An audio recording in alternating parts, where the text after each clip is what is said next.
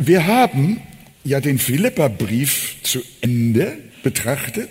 Wir wollen auch nach den Ferien wieder mit einem weiteren Buch, Kapitel für Kapitel, fortsetzen. Und in der Zwischenzeit hat Christian uns vorgeschlagen, dass wir uns doch wieder den Psalmen zuwenden. Wir haben ja verschiedene Psalmen immer wieder gehabt, auch bevor wir mit dem Philipperbrief waren.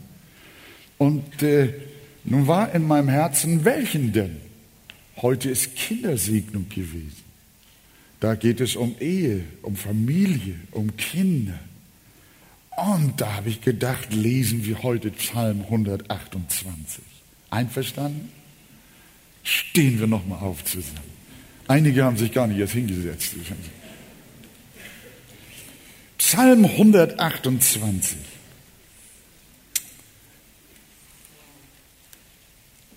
Ein Wallfahrtslied.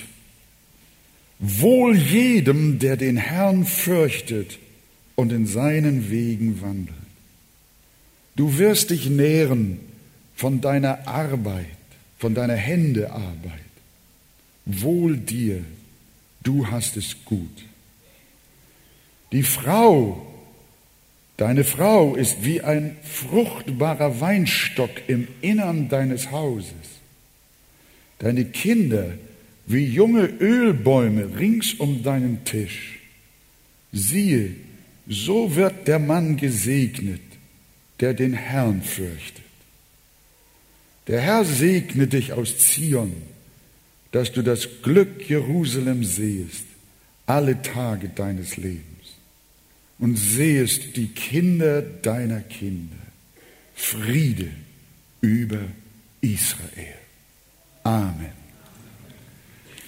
Nimm Platz. Wenn man das liest, das klingt schon so schön. Das, das ist irgendwie die Sprache der Bibel, die Sprache des Heiligen Geistes mit der Überschrift ein Wallfahrtslied. Der Psalm wurde offensichtlich von den Pilgern gesungen, die zu den Festen hinauf nach Jerusalem unterwegs waren. Es war also ein Psalm der Anbetung, der die nach Zion Reisenden einstimmte auf die herrlichen Gottesdienste im Tempel.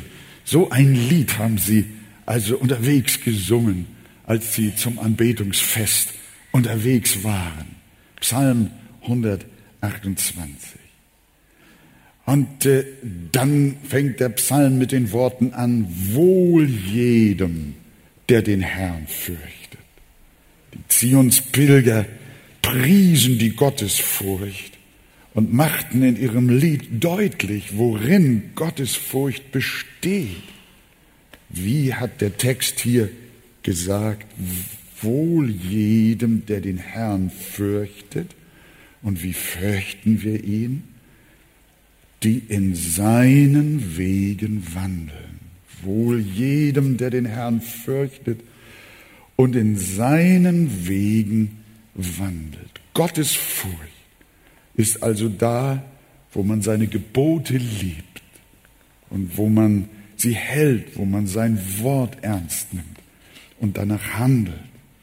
Gottes Furcht kommt also durch unseren gesamten Lebensstil zum Ausdruck. Und äh, wir wollen als Kinder Gottes selbstverständlich gottesfürchtige Menschen sein. Und dann kommt Vers 2. Du wirst dich nähren von der Arbeit deiner Hände. Das ist der erste Segen, den der Psalm verheißt, wenn jemand in der Gottesfurcht lebt. Du wirst dich nähren von der Arbeit deiner Hände. Das ist ein Segen der Gottesfurcht unter vielfältigen Segnungen. Aber dieser Segen besteht darin, dass sich ein Mann von der Arbeit seiner Hände ernähren kann. Und damit gibt uns der Text eine Ermahnung, auch zur Arbeit. Wiewohl wir ganz von Gottes Hand abhängig sind, ist es doch sein Wille, dass wir uns durch unsere eigenen Hände ernähren. Wir sollen ihn um unser täglich Brot bitten, so wie wir es ja auch im Vater unser äh, immer wieder beten. Aber Gott will uns das tägliche Brot durch unsere eigene Arbeit geben. Paulus schreibt einmal sehr ernst in 2. Thessalonicher 3, Vers 11, denn wir hören, dass einige unter euch unordentlich leben und nichts arbeiten, sondern unnütze Dinge treiben. Das ist kein Segen der Gottesfurcht. Jetzt ist gar nichts mehr. Doch. Das ist kein Segen der Gottesfurcht. Solchen aber, schreibt Paulus weiter, gebieten wir und ermahnen sie in dem Herrn Jesus Christus, dass sie still ihrer Arbeit nachgehen und hier auch ihr eigenes Brot essen.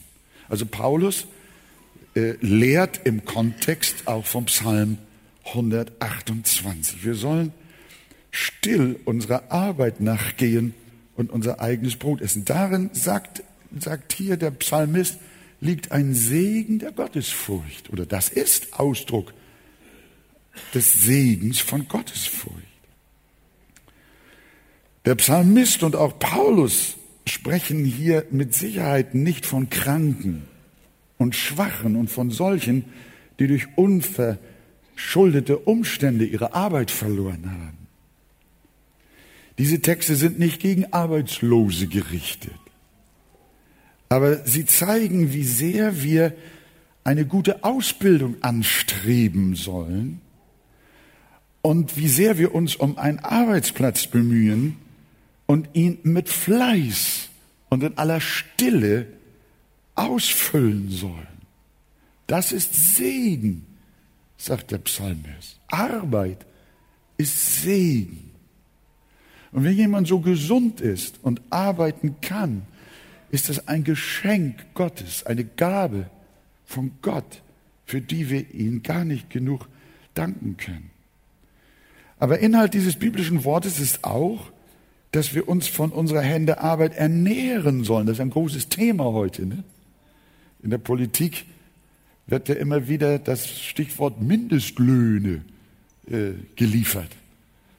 Und äh, die einen sagen, der Mindestlohn soll fünf Euro und die anderen sagen, er soll sieben Euro oder acht Euro sein. Ich bin für 30 Euro oder noch mehr. Äh, ihr Lieben, äh, wie wir gleich weiter sehen werden, vertritt der Psalm natürlich das schöpfungsgemäße Familienbild, in dem der Ehemann und Vater der Versorger seiner Frau und Kinder ist. Das ist heute in unserer Gesellschaft zwar altmodisch, aber die Bibel ist zu keinem Zeitpunkt davon abgerückt. Auch nicht im Neuen Testament. Äh, und äh, darum sieht der steht der Ernährungsgedanke bezüglich der Arbeit auch schon hier im Psalm 128 im Vordergrund. Äh, das ist ein Segen, wenn wir von unserer Hände Arbeit leben und auch unsere Familie versorgen können. Und das ist etwas, was der Herr schenken möchte. Äh, von Mindestlöhnen, wie sie Gewerkschaften und auch Sozialpolitiker fordern, sieben Euro oder was immer sie sagen, davon können Familien nicht leben. Unsere Lohnstrukturen sind heute so angelegt, dass der normale Verdiener bei weitem nicht sich selbst, seine Frau und seine Kinder ernähren kann. Das wissen wir weitgehend. Und ich empfinde auch wenn ich so die Verlautbarungen der Presse und der Nachrichten verfolge, dann habe ich also das Empfinden, dass das aus ideologischen Gründen auch so gewollt ist, dass der Mann wenig verdient. Äh, weil da auch eine Taktik, eine Politik hintersteckt, die äh, das biblische Familienbild untergraben möchte. Dass ein Mann so viel verdient, dass er seine Frau und seine Kinder ernähren kann. Äh, und wenn der Mann das nicht einbringt, dann ist die Frau gezwungen, sich im Erwerbsleben zu emanzipieren. Und die Kinder, die übernimmt von 6 Uhr morgens bis 6 Uhr abends die staatliche Kindergartenindustrie.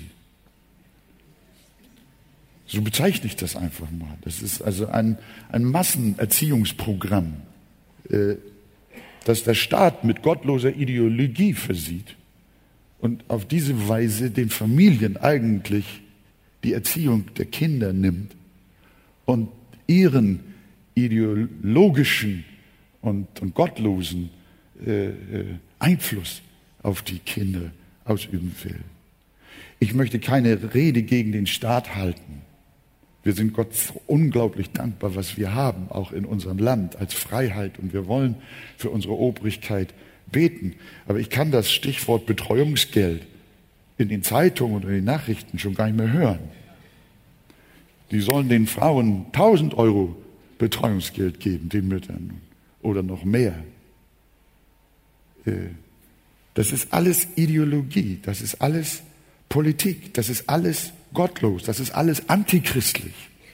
Das ist äh, der Versuch, das Familienbild der Bibel, das ein großer Segen war, zerstört werden soll. Ich bin, ich bin so erzogen worden. Ich bin, äh, mein, mein Vater hat gearbeitet, meine Mutter hat mich, mich geliebt, also mein Vater auch. Aber, aber sie hat ihre Zeit mir gewidmet. Sie hat auch hier und da aus der Not heraus, vor allen Dingen als mein Vater dann gestorben war und sie, sie einkommensschwache Rentnerin war und alleinerziehende Mutter war die letzten Jahre meiner äh, Jahre vor meiner Volljährigkeit.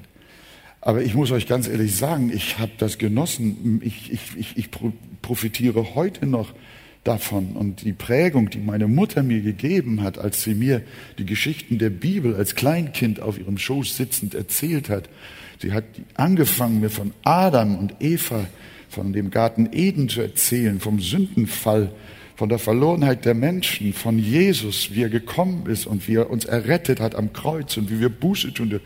Das hat sie mir eingeimpft und eingetrichtert, dass ich, aber so spannend, dass ich immer auf ihrem Schoß sitze und sage, Mama, fang noch mal von vorne an.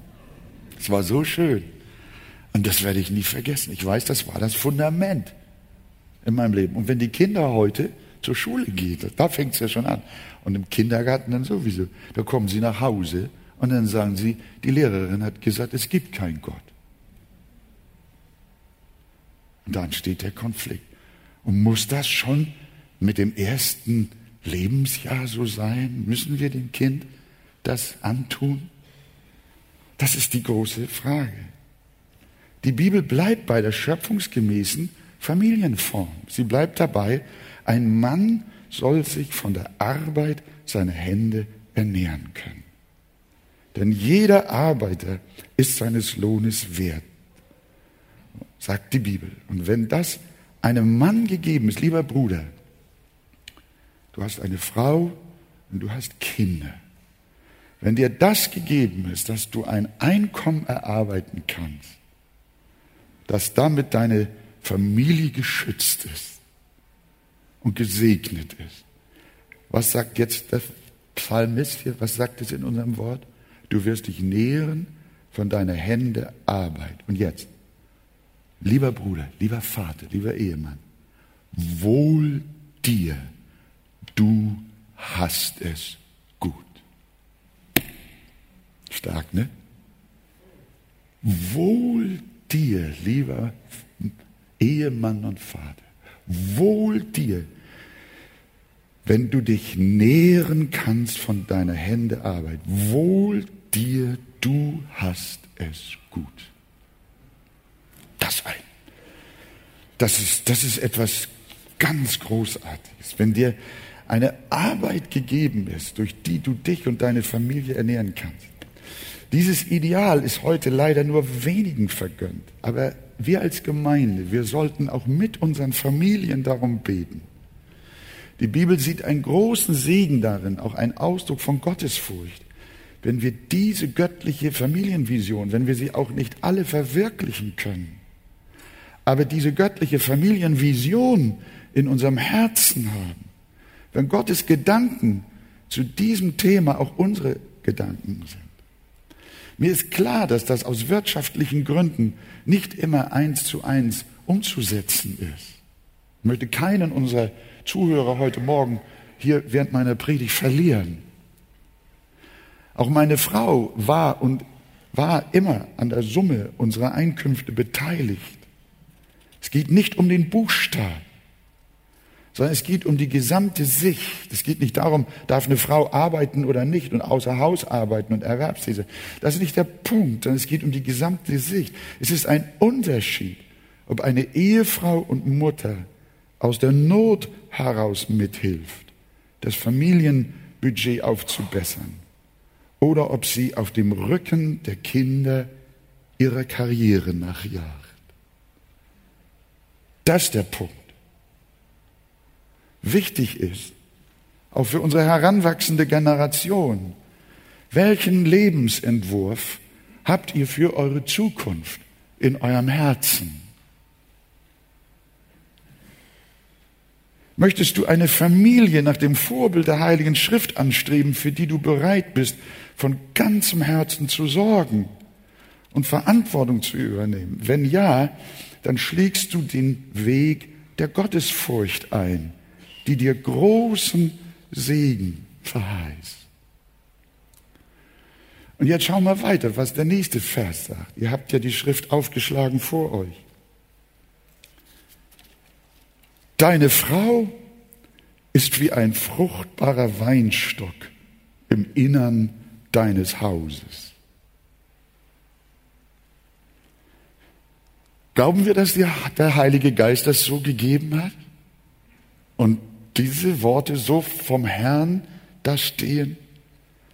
Im Innern des Hauses, die Familie und die Kinder sind ihr edles Aufgabengebiet. Ich hatte schon mal, als wir den Timotheusbrief, den ersten Timotheusbrief äh, miteinander durchgingen, Dietrich Bonhoeffer zitiert, der 1943 in einer Traupredigt aus der Nazihaft kurz vor seiner Hinrichtung schrieb, mit eurer Ehe gründet ihr ein Haus. Dazu bedarf es einer Ordnung. Und diese Ordnung ist so wichtig, dass Gott selbst sie setzt, weil sonst alles aus den Fugen ginge, wie wir es ja heute sehen. Bonhoeffer hat noch nicht geahnt, was, wo unsere, die Reise unserer Gesellschaft hingeht. Aber er schreibt weiter. Der Ort, an den die Frau von Gott gestellt ist, ist das Haus des Mannes. Was ein Haus bedeuten kann, ist heute den meisten in Vergessenheit geraten. Ein Haus ist eine Burg im Sturm der Zeit, eine Zuflucht, ja ein Heiligtum.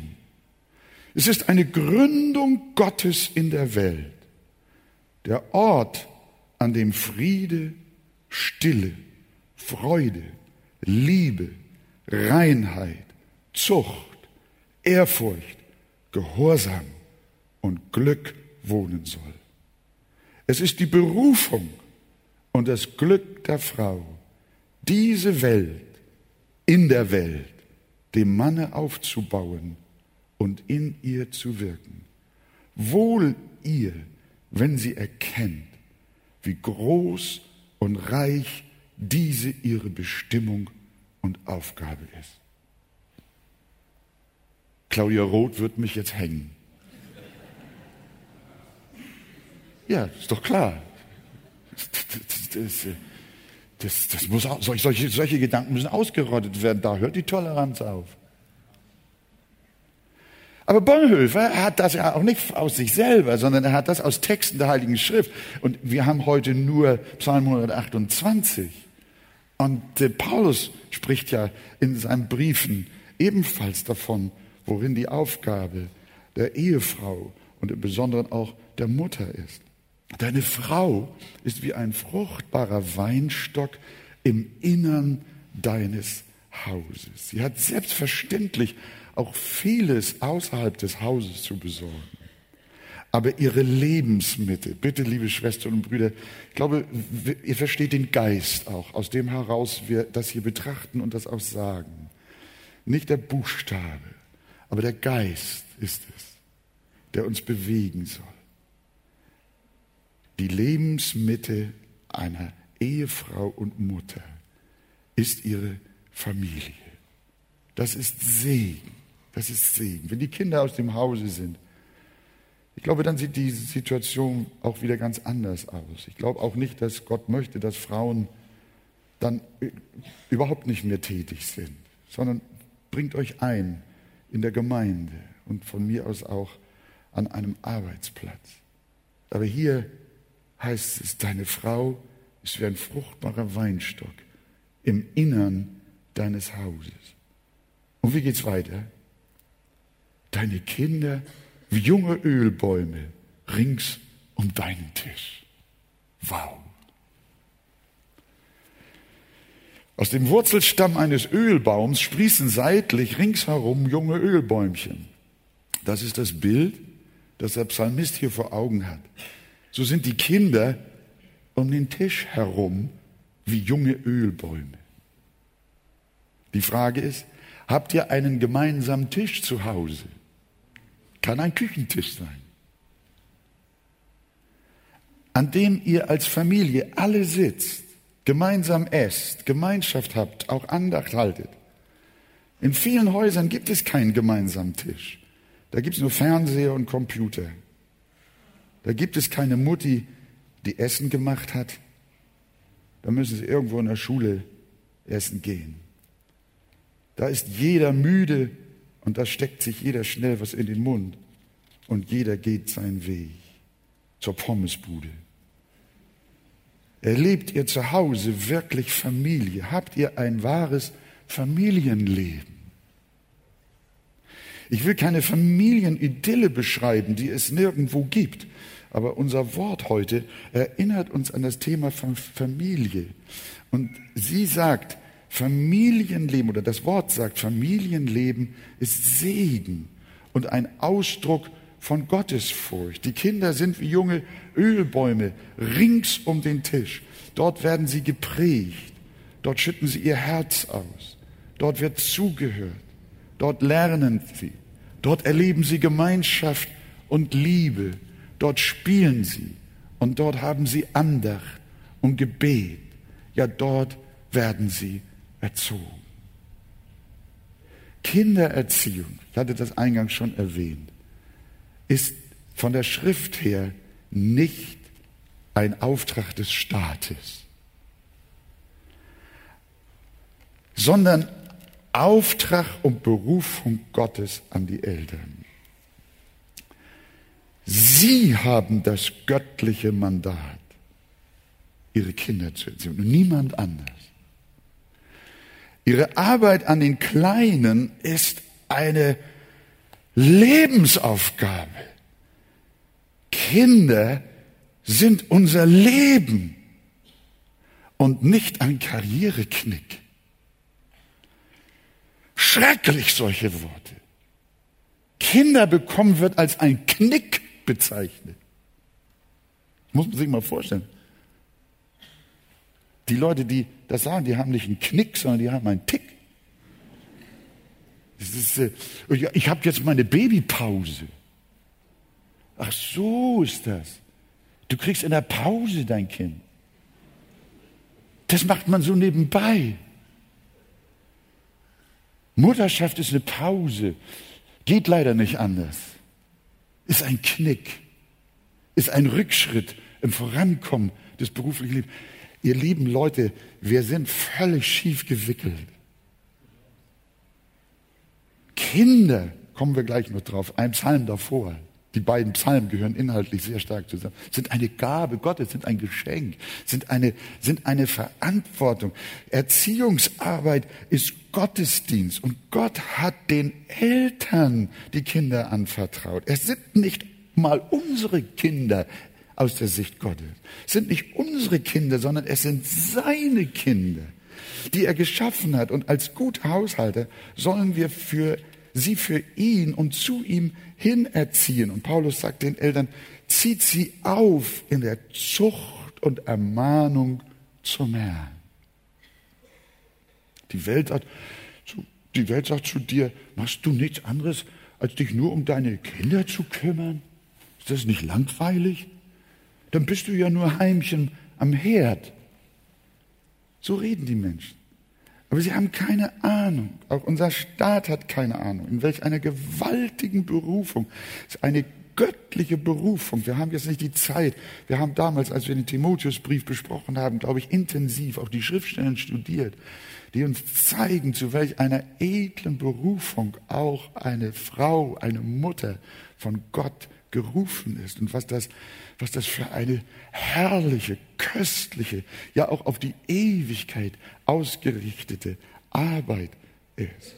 Wüssten unsere Politiker, was die Erziehung eines Kindes vor Gott bedeutet und was für ein Segen das letztendlich auch für die Gesellschaft ist, dann würden sie Mütter unterstützen und wie ich schon sagte, ihnen ein Erziehungsgehalt zahlen und nicht ein Betreuungsgeld anstatt sie in Kontorhäuser, Fabrikhallen und Billigmärkte zu zerren.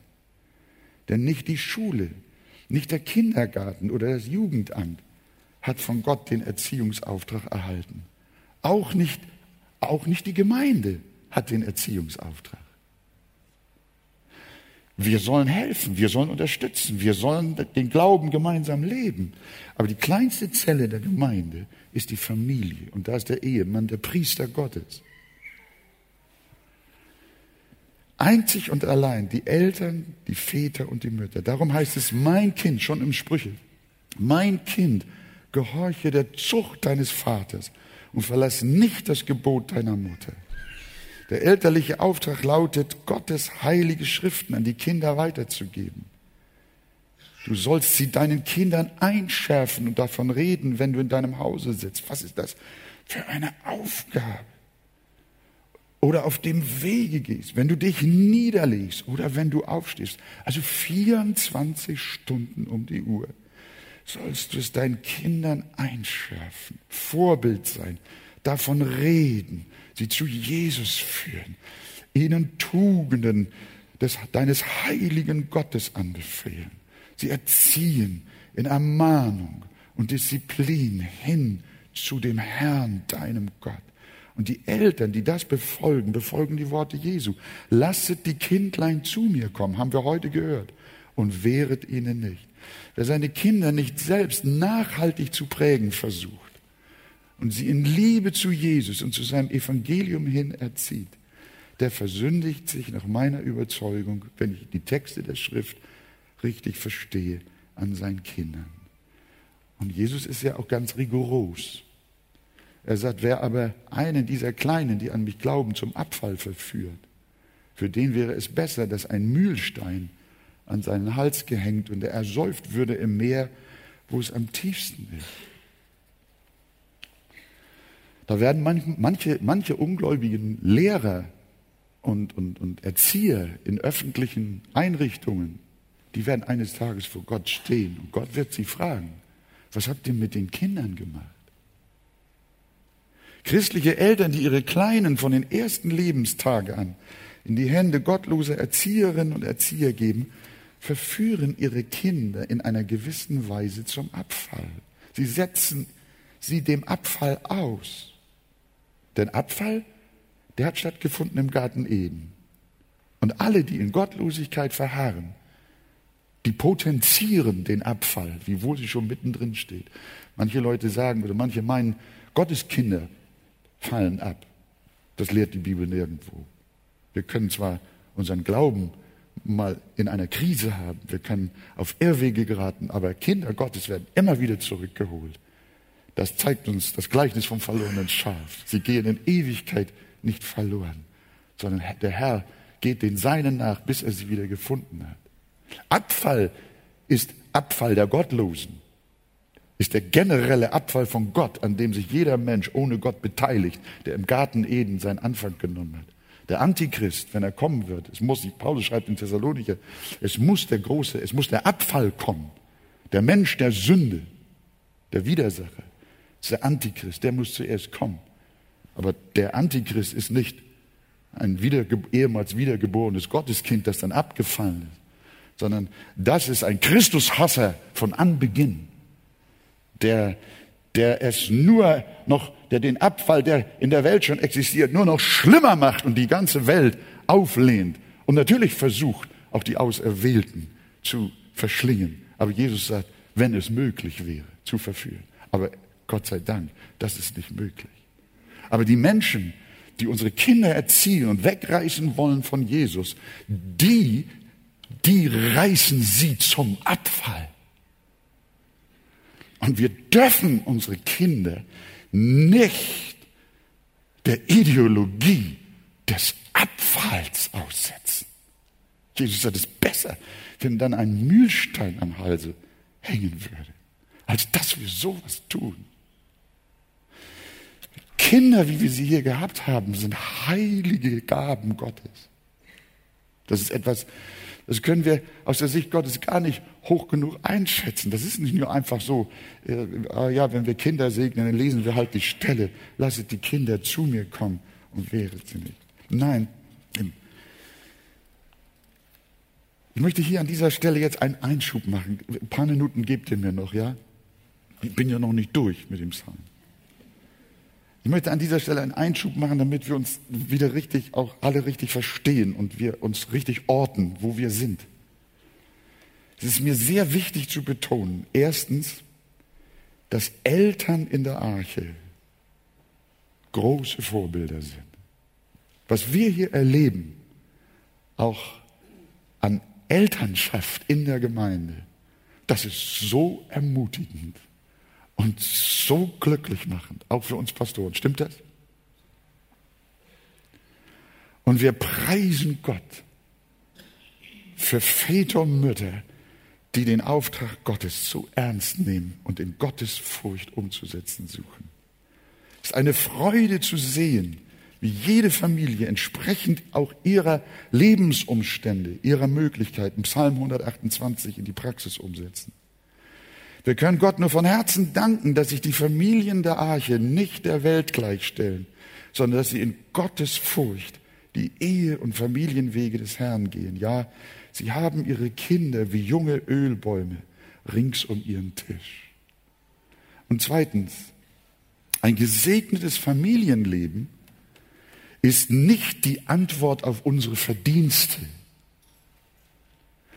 sondern es ist immer die souveräne Gnade Gottes. Und diesen Akzent setzt der vorhergehende Psalm sehr gut. Psalm 127, Vers 3, habt ihr ja aufgeschlagen. Siehe, Kinder sind eine Gabe vom Herrn. Hier in der Schlachter heißt es ein Erbteil vom Herrn. Leibesfrucht ist ein Geschenk. Aber nicht nur Kinder, sondern auch eine Ehefrau ist eine Gabe Gottes. Wer eine Ehefrau gefunden hat, Sprüche 18, der hat etwas Gutes gefunden und hat Gunst erlangt von dem Herrn. Das heißt, der hat Gnade erlangt, nicht Verdienst. Wir können alles tun, um eine gute Frau und um gelungene Kinder zu bekommen. Wenn Gott uns das nicht auch aus seiner freien Gunst heraus schenkt, dann können wir uns abrackern, wie wir wollen. Wir erhalten es nicht. Wir können mit aller Hingabe an unserem Familienhaus bauen. Aber wie heißt es im Psalm 127? Habt ihr auch, wieder der Psalm davor. Wenn der Herr nicht das Haus baut, es geht hier also um das Familienhaus. Wenn der Herr nicht das Haus baut, so arbeiten umsonst die daran bauen. Wir müssen immer wieder erkennen, das muss ich mir persönlich sagen, auch in meinem Lebensumstand, und jeder darf sich das sagen, wir sollen nach Gottes Wort und Weisung handeln. Ja, wir sollen Gottes Furcht ausüben, indem wir biblische Familie bauen wollen. Aber wenn es uns gelungen ist, dann waren nicht wir es, sondern der Herr.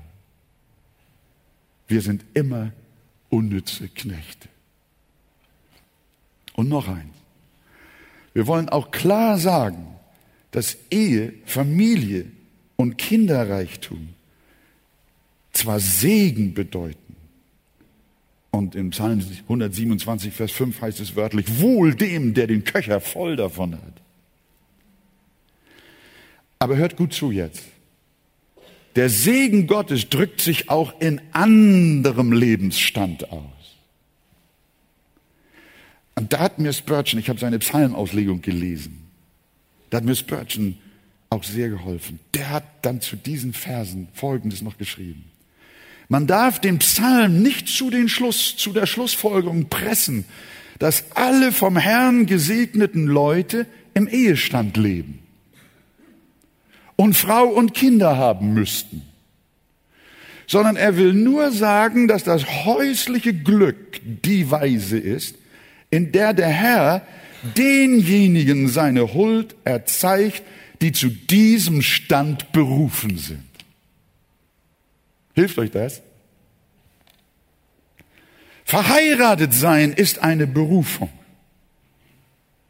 Aber unverheiratet sein ist auch eine Berufung. Und wenn es eine Berufung ist, dann ist es auch ein Segen. Siehe auch Paulus. Vater und Mutter sein zu dürfen, ist eine Berufung. Aber auch keine Kinder zu bekommen, ist eine Berufung. Dann darfst du dich deiner Gemeinde, deinen Bekannten, Verwandten zuwenden. Dann darfst du einen Dienst in der Gemeinde tun. Und wir beobachten das auch in unserer Gemeinde. Da, wo Gott eine Berufung zur Kinderlosigkeit gegeben hat, da sehen wir, wie, wie kinderlose Ehepaare sich in die Gemeinde einbringen. Das könnten sie gar nicht, wenn sie Kinder haben würden. Und so hat Gott das in wunderbarer Weise gut gemischt, damit alles gut sein kann. Denn die Kinder unserer Gemeinde gehören uns vor dem Herrn alle. In der Gemeinde gibt es niemand, der keine Kinder hat. Denn es sind alles die Kinder einer Familie. Ich muss an dieser Stelle nochmal sagen, Christian hat das vorhin ja erwähnt. Ich habe mit Helmut gestern Morgen, Helmut Kleischewski, telefoniert. Helga, das hat mich zutiefst bewegt, dein Mann. Er hat zu mir gesagt, Wolfgang, du glaubst nicht, wie viele Grußkarten, wie viele Brieflein, wie viele Aufmerksamkeiten ich von den Kindern der Arche bekomme. Und tatsächlich, wie Christian sagt, Helmut konnte nicht weiter sprechen. Seine Sprache stockte. Er weinte. Er schluchzte vor Freude und Dankbarkeit, dass er so viele Grüße von den Kindern der Sonntagsschule aus der Arche bekommen hat. Helmut ist zwar selber Vater und Großvater, aber wenn er kein Vater und kein Großvater wäre, er ist Onkel für alle. Und damit ein Segen, ein Segen, ihr Lieben. Wir genießen das. Wir freuen uns über die Kinder. Gottes Wort sagt in Jesaja 54, Vers 1, rühme du Unfruchtbare, die du nicht geboren hast, freue dich mit Rühmen und Jauchze, die du nicht schwanger warst, denn die Einsame hat mehr Kinder, als die den Mann hat, spricht der Herr. Ein tiefes Geheimnis. Was der Psalm uns sagen will, ist nicht, dass wir Singles mit Eheleuten vergleichen sollen oder Kinderlose mit Kinderreichen, um die einen als gesegnet und die anderen als ungesegnet zu bezeichnen. Nein, was uns Gottes Wort heute mit Psalm 128 sagen will, ist, wenn, wenn Ehe, dann nach den Grundsätzen der Heiligen Schrift. Wenn Kinder möglich sind, dann bekommt sie auch und gestaltet euer Familienleben nach dem Maßstab Gottes im Geiste der Gottesfurcht. Familiensegen gibt es nicht auf den Faden weltlicher Ideologie. Familiensegen gibt es nicht ohne Gottesfurcht. Es gibt ihn nicht, ohne in den Wegen Gottes zu wandeln. Darum zerbrechen Ehen und Familien zuhauf und gehen zugrunde. Jetzt muss ich mich aber langsam beeilen. Vers 4. Wo Gottes Furcht gelebt und das Wort des Herrn geliebt wird, da ist Familiensegen und es ist heißt dann ganz klar, wie heißt es? Siehe, so wird der Mann gesegnet, der den Herrn fürchtet. Erstens, einträgliche Arbeit. Zweitens, eine gesegnete Ehefrau. Und drittens, wunderbare Kinder. Natürlich werden auch die Frau und die Kinder gesegnet, aber die Bibel spricht hier allein den Mann an. Siehe, so wird gesegnet der Mann. Er wird angesprochen, weil er das Haupt ist, weil er die priesterliche Verantwortung für die Familie trägt. Und wenn er das tut und den Herrn fürchtet und in seinen Wegen wandelt, wird er durch seine Arbeit, durch seine Frau und durch seine Kinder reich gesegnet sein. Vers 5. Der Herr wird dich segnen aus Zion, dass du siehst das Glück Jerusalems dein Leben lang. Zion war der Tempel. Wir haben schon gesagt, sie zogen hinauf zum Gottesdienst. Dort feierte Israel seine Feste. Dort opferte es dem Herrn und dorthin zog es sie. Und was sagt das Neue Testament über Zion? 1. Petrus zitiert das Alte Testament. Siehe, ich lege in Zion einen auserwählten, kostbaren Eckstein. Und wer an ihn glaubt, der soll nicht zu Schanden werden. Zion ist im Neuen Testament wer? Die Gemeinde. Dorthin hat Gott den einen auserwählten, kostbaren Eckstein gelegt, nämlich Jesus Christus. Und darum die Schlussfolgerung aus Vers 5. Liebe Schwestern, liebe Brüder, verwurzle deine Ehe und deine Kinder in die Gemeinde. Pflanze sie in Zion ein. Bringe sie wie Hannah ihren Samuel in den Tempel und weihe deine Kinder Gott. Weihe alle deine Kinder dem Herrn, indem du sie in die Gemeinde bringst, von Kindesbeinen an. Die Gemeinde sollte Vorrang haben vor allen anderen Aktivitäten. Ich wir haben nichts dagegen. Auf wir schon sowieso nicht. Auf uns kommt es auch gar nicht an. Das ist die Frage, wie möchtest du auch Segen genießen in deinem Familienleben? Und wenn du ein gläubiger Mann Gottes bist, ein Ehemann und Vater, dann wirst du deine Gemeinde nicht in Distanz, äh, deine Familie nicht in Distanz zur Gemeinde halten, sondern wird dein Verlangen nach Zion sein wo Gott den Eckstein Jesus Christus gelegt hat. Und dann wirst du natürlich wissen müssen, ob du dein Kind lieber in den Sportverein schickst, auch wenn es in der Gemeinde dann dauernd fehlen muss. Nichts gegen Sportverein oder andere Hobbys und Aktivitäten außerhalb von Schule und Gemeinde. Aber die Frage ist, wo ist das Ziel deines Herzens, das du mit deinem Kind verfolgst? In welchen Acker möchtest du es einpflanzen? Auf welches Feld soll es gesetzt sein? Und da sagt uns der Psalmist ganz klar, der Mann, der gottesfürchtig ist und der gesegnet ist, der Herr wird dich segnen aus Zion, auch durch die Gemeinde fließt durch die Teilnahme am gottesdienstlichen Leben, am gemeindlichen Leben, fließt Segen in deine Familie, dann wird es über dich heißen, der Herr wird dich segnen aus Zion, dass du siehst das Glück Jerusalems dein Leben lang.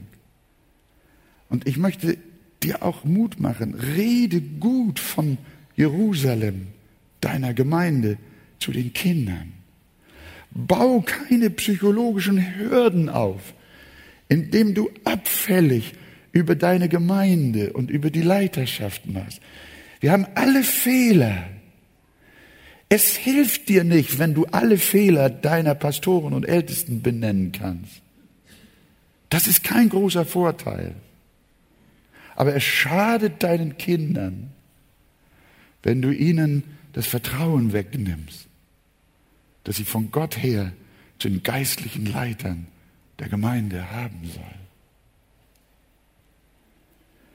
Ein gottesfürchtiger Mann wird das nicht tun, sondern er wird gut von Zion reden. Er wird gut von seiner Gemeinde reden. Hilf ihnen, ihre Gemeinde zu lieben und ihre Leiter zu schätzen. dann wird es über dich heißen, der Herr wird dich aus Zion segnen, aus der Gemeinde heraus wird Segen zu dir fließen. Und der Segen, und du wirst wiederum umgekehrt das Glück Jerusalems sehen. Du sollst auch das Glück der Gemeinde sehen.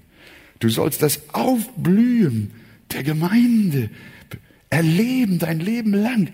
Du sollst deine Gemeinde, dein Zion hier auf Erden, darfst du haben als deinen Besitz, als deine Freude, als dein Leben, als deine Liebe. So wie Christus die Gemeinde liebt und sich selbst für sie hingegeben hat. So darfst du auch die Gemeinde lieb haben und du wirst Jerusalem segnen und du wirst das Glück Jerusalems, das Glück deiner Gemeinde sehen, dein Leben lang. Und am Ende werden wir dich begleiten zum Friedhof für deinen Leib, dich an den Jordan bringen, bis du heimgehst zu Jesus in Ewigkeit. Ist das nicht herrlich? Halleluja. Der Herr wird dich segnen aus Zion dass du siehst das Glück Jerusalems dein Leben lang. Und es geht noch weiter. Der Segen wird nicht aufhören. Der letzte Vers, Vers 6, dass du siehst die Kinder deiner Kinder. In Sprüche 17, Vers 6 heißt es, Kindeskinder sind die Krone der Alten. Das ist bei mir der Fall. Wisst ihr, jetzt letztens kam Christian mit, mit Verena, wo gab's Zeugnisse? Ha, ja, ja, Oma und Opa wollen doch auch die Zeugnisse von den Enkelkindern sehen. Aber als sie so unvermittelt vor der Tür standen, die ganze Truppe mit fünf Mann hoch. Oh, also nur noch Jesus hätte mich glücklicher gemacht, wenn er vor der Tür gestanden hätte. Könnt ihr euch das vorstellen? Es ist doch ein Geschenk. Es ist eine Freude. Josef sah die Kinder Ephraims bis ins dritte Glied. Also eigentlich, wenn man ihn selbst mitrechnet, sogar bis ins vierte Glied. Und auch Hiob sah seine Kinder und Kindeskinder bis ins vierte Geschlecht. Ich sage noch einmal, Familiensegen ist nicht Heilssegen. Und doch legt Gott seinen Segen auf die Familie, die er berufen hat, Familie zu sein dass sie eine gottesfürchtige Familie sei und dass sie ihr Familienleben nach den Grundsätzen der heiligen Schrift gestaltet.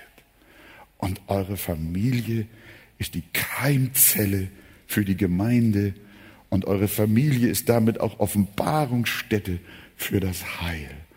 Gott schenke uns Ehemänner und Väter mit Gottesfurcht denn es heißt wohl dem, der den Herrn fürchtet und auf seinen Wegen wandelt. Das schenke uns Gott und unsere Gemeinde in Jesu Namen. Und alles Volk, wenn ihr möchtet, sagt Amen. Halleluja.